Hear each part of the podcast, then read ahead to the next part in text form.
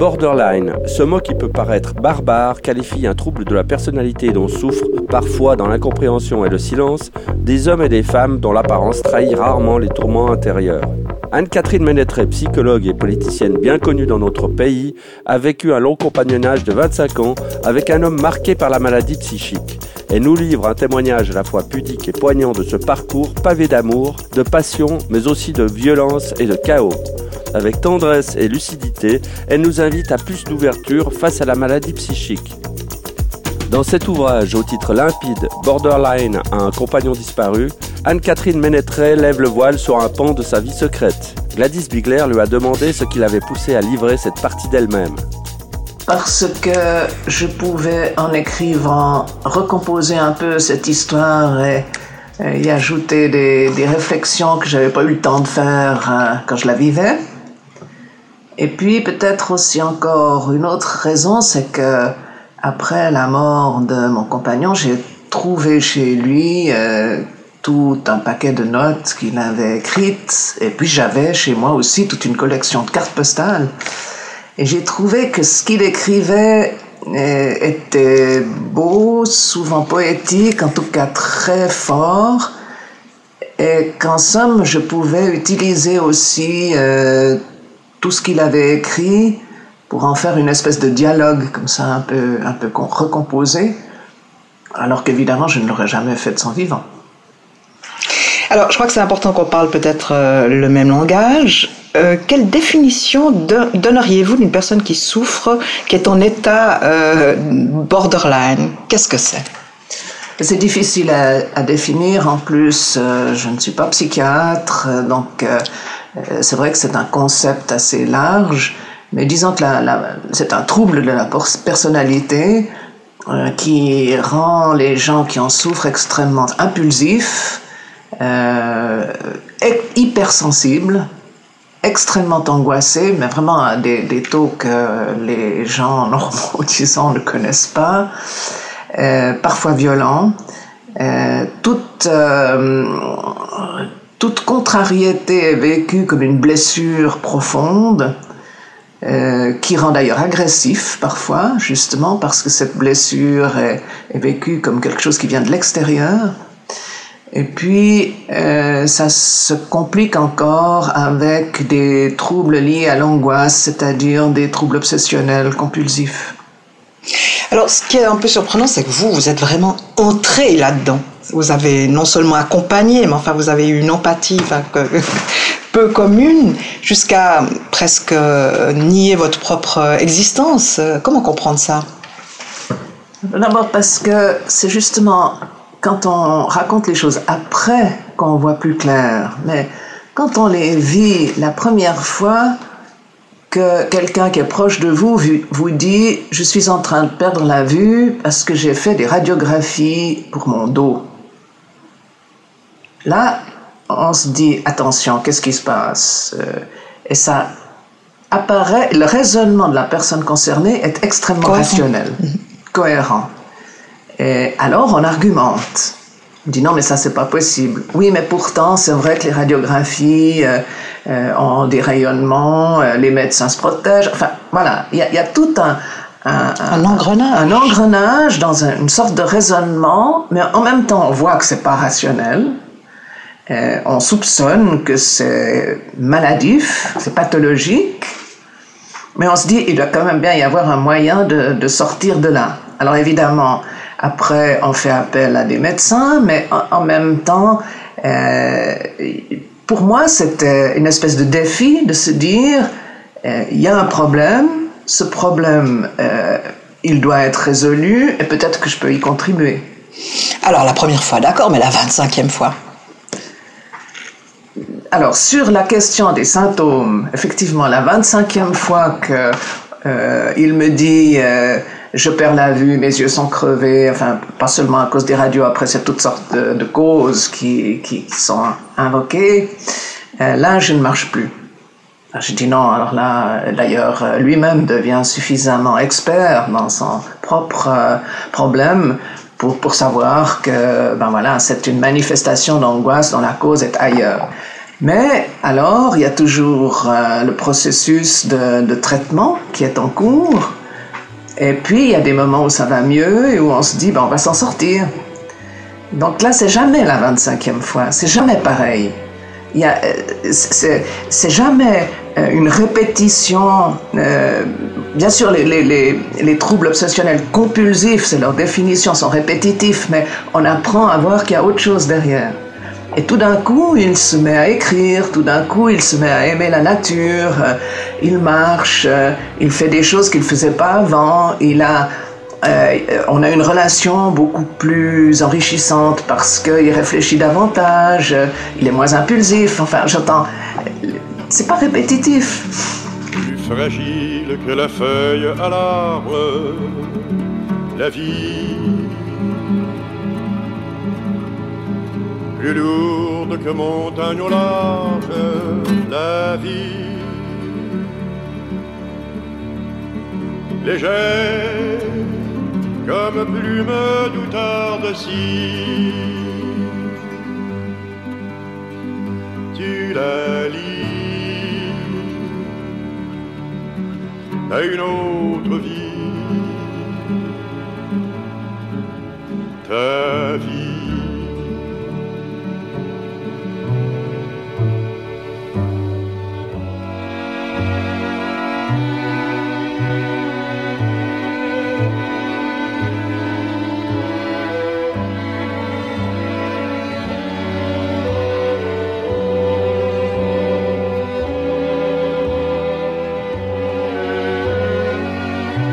je suis entré dans une forme de codépendance, c'est vrai, mais j'en suis sorti aussi.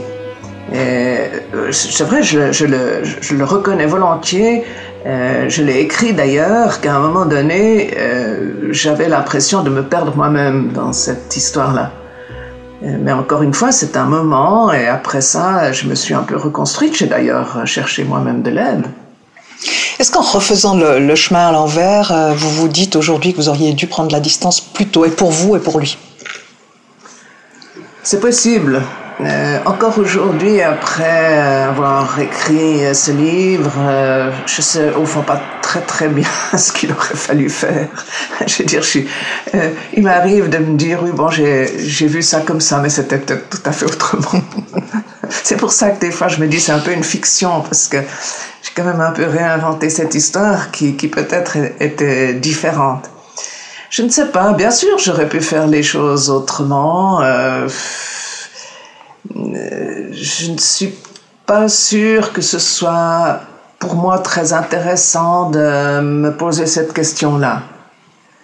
Euh, parce que ça ne m'amènerait pas beaucoup plus loin. J'entends euh, euh, je, trouve intéressant d'avoir fait cette réflexion, de la poursuivre encore, mais pas de, me dire à ce moment-là précis, j'aurais dû faire ça ou ça.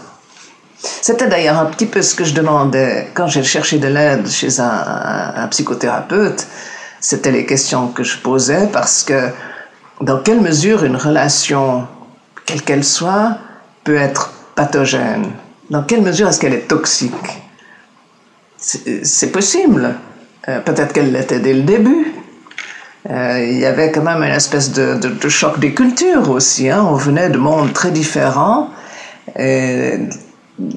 C'était aussi ça qui rendait cette relation passionnante, mais difficile. Et je pense que là, je suis vraiment pas la seule à devoir me poser cette question de savoir si cette relation était pathogène ou non. Vous étiez à la fois amoureuse et ethnologue. Sur le moment, j'étais seulement amoureuse, en fait. Je marche à toi, je titube à toi, je meurs de toi. Lentement, je m'affale de tout mon long dans l'âme. Je marche à toi, je titube à toi, je bois. La gourde vide du sens de la vie. Assez pas semé dans les rues sans nord ni sud, assez taloche devant, sans queue et sans tête.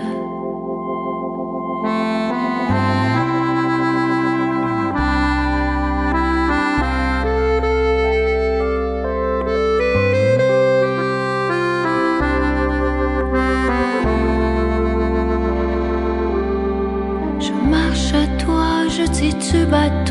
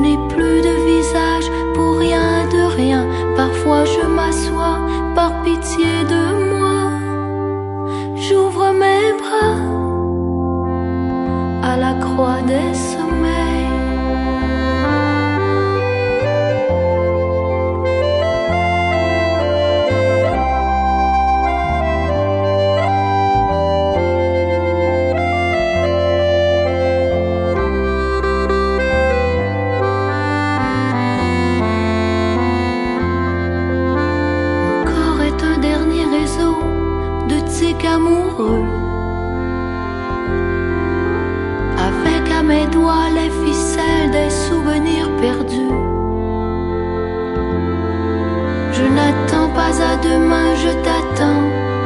Je n'attends pas la fin du monde, je t'attends. Dégagé de la fausse auréole de ma vie. Je n'attends pas à demain, je t'attends. Je n'attends pas la fin du monde, je t'attends. Je n'attends pas à demain, je t'attends. Je n'attends pas la fin du monde, je t'attends.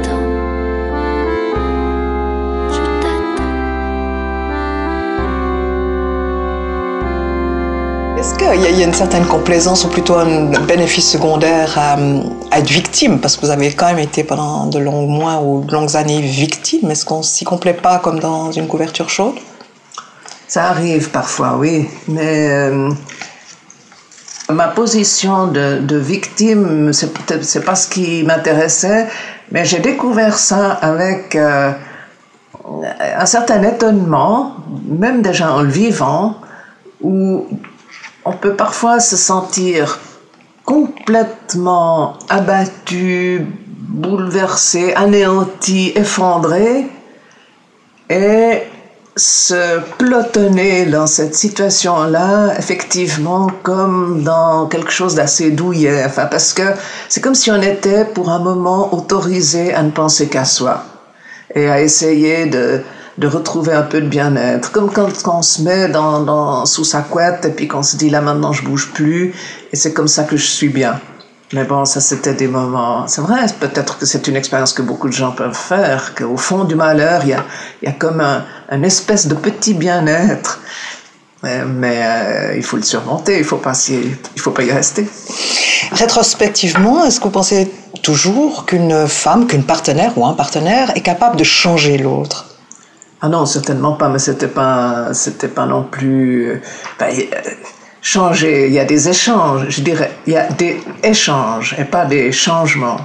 Euh, comme je parlais d'un espèce de choc des cultures, c'est vrai que on a beaucoup appris l'un de l'autre. Euh, euh, C'était des mondes, on vivait dans des mondes différents et puis euh, on se change personnellement au contact de l'autre. Mais alors, euh, à aucun moment, euh, j'ai eu la prétention de le changer lui, ni de le guérir, ni de le traiter.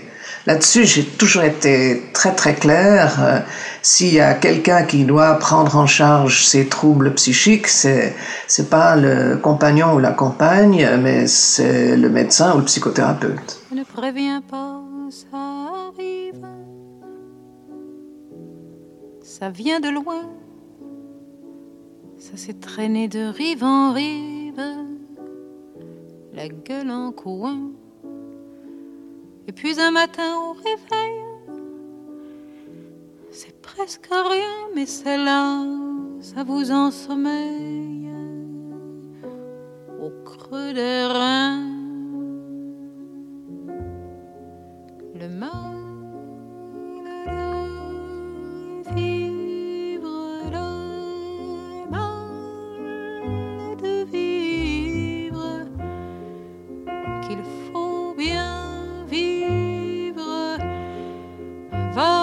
que vivre, on peut le mettre en bandoulière ou comme un bijou à la main, comme une fleur en boutonnière ou juste à la pointe du sein.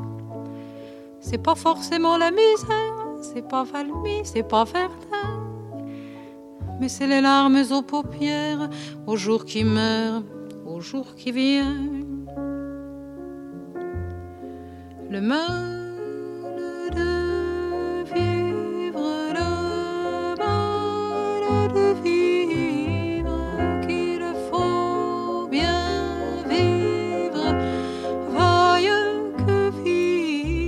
qu'on soit de Rome ou d'Amérique, qu'on soit de Londres ou de Pékin, qu'on soit d'Égypte ou bien d'Afrique ou de la porte Saint-Martin. On fait tous la même prière, on fait tous le même chemin, qu'il est long quand on doit le faire avec son mal au creux des reins. Ils ont beau vouloir nous comprendre, ceux qui nous viennent les nues, nous ne voulons plus les entendre, on ne peut pas, on n'en peut plus. Alors seul dans le silence d'une nuit qui n'en finit plus, voilà que soudain on y pense à ceux qui n'en sont pas revenus.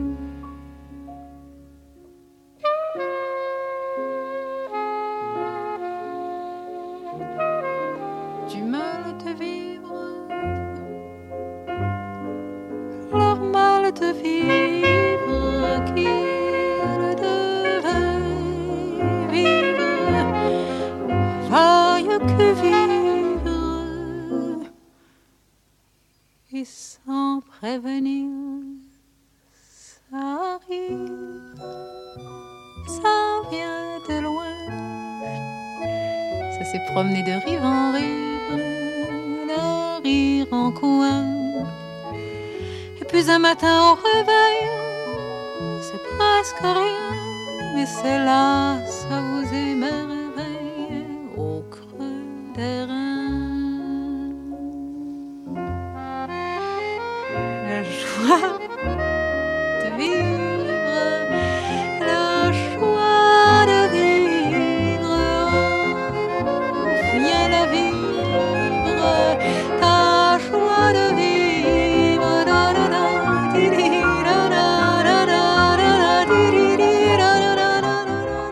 Est-ce qu'il y a un message essentiel que vous avez envie de faire passer à l'issue de, ce- de cet ouvrage?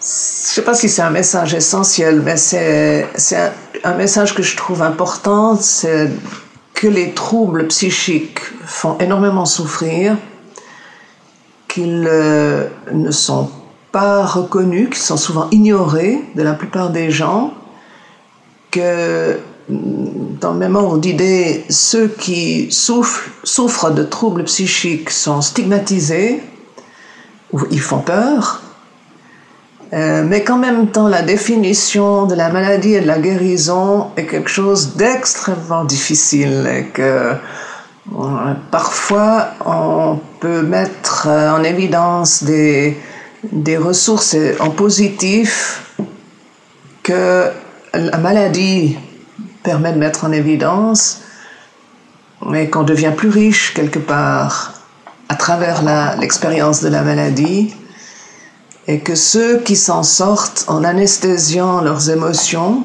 ou leur angoisse ont parfois une vie euh, plus réduite, plus restreinte, plus morne euh, que ceux qui sont malades. Alors c'est très difficile, c'est pas un message essentiel et simple, c'est juste la complexité liée à cette question des troubles psychiques. Durant toutes ces années, vous avez traversé des choses très très difficiles. Est-ce qu'aujourd'hui, après ce livre, après ces années de distance, est-ce que vous êtes apaisé? Disons, euh, apaisé, oui peut-être, mais pas forcément parce que j'ai écrit ce livre, je l'aurais été aussi probablement sans, sans ça.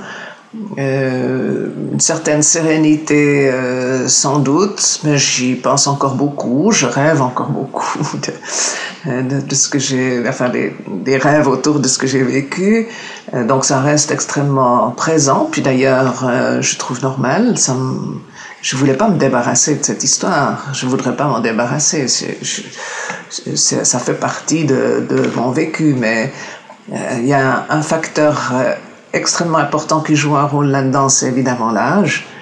Euh, c'est que maintenant, ben voilà, je ne peux plus réfléchir à tout ça comme si j'étais, si j'avais encore beaucoup d'années devant moi à entreprendre des projets magnifiques, à faire des rencontres nouvelles. C'est plus du tout le cas. Donc là maintenant, il faut vraiment que je me prépare plutôt à, à quitter à quitter euh, ces, ces histoires-là, à aller plus loin, à les garder comme quelque chose que j'ai vécu, que je suis finalement contente d'avoir vécu, même si c'était dur. Vous aurez peut-être encore des surprises.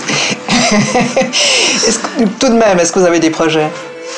Alors, évidemment que j'ai pris goût à l'écriture, je l'avais déjà ce goût avant, donc j'aimerais écrire d'autres livres ou un autre livre. Et, euh, ça, c'est mon c'est mon projet le plus important, mais que malheureusement je ne réalise. Je suis pas vraiment en train de réaliser, enfin un peu, mais j'ai pas assez de temps pour ça. Allume un grand feu qui se voit de loin et viens m'attendre au bord du chemin. Arrivé nombreux, préviens les copains. Je suis heureux, je reviens demain. J'ai tout vu, tout connu. J'ai tout vu, tout connu, j'ai tout gagné, tout perdu, j'ai tout vu, tout connu.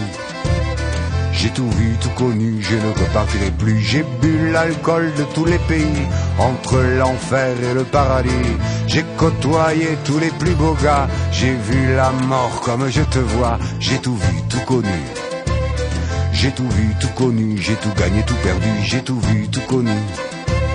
J'ai tout vu, tout connu, je ne repartirai plus. J'ai fait la guerre sans savoir pourquoi, pour des princesses ou n'importe quoi. Je peux revenir content je m'en suis tiré vivant. Grâce à tous les fous que j'ai rencontrés, je suis plus près de la vérité. Si je ne suis pas plus riche qu'avant, c'est que j'ai tout semé dans le vent. J'ai tout vu, tout connu. J'ai tout vu, tout connu, j'ai tout gagné, tout perdu, j'ai tout vu, tout connu. J'ai tout vu, tout connu, je ne repartirai plus pour habiller mes histoires de cœur. J'ai mélangé toutes les couleurs, j'ai sillonné tous les océans. J'ai vu couler mes ennuis dedans. Allume un grand feu près de la maison. Je veux des fleurs à tous les balcons. Tuez le beau gras et préparez-vous. Je suis heureux, je reviens chez nous. J'ai tout vu, tout connu. J'ai tout vu, tout connu, j'ai tout gagné, tout perdu, j'ai tout vu, tout connu. J'ai tout vu, tout connu, je ne repartirai plus. Je vous lirai le Kama Sutra, je l'ai chanté sur l'Himalaya. Je sais bien que ce n'est pas sérieux, mais c'est encore ce qu'on fait de mieux.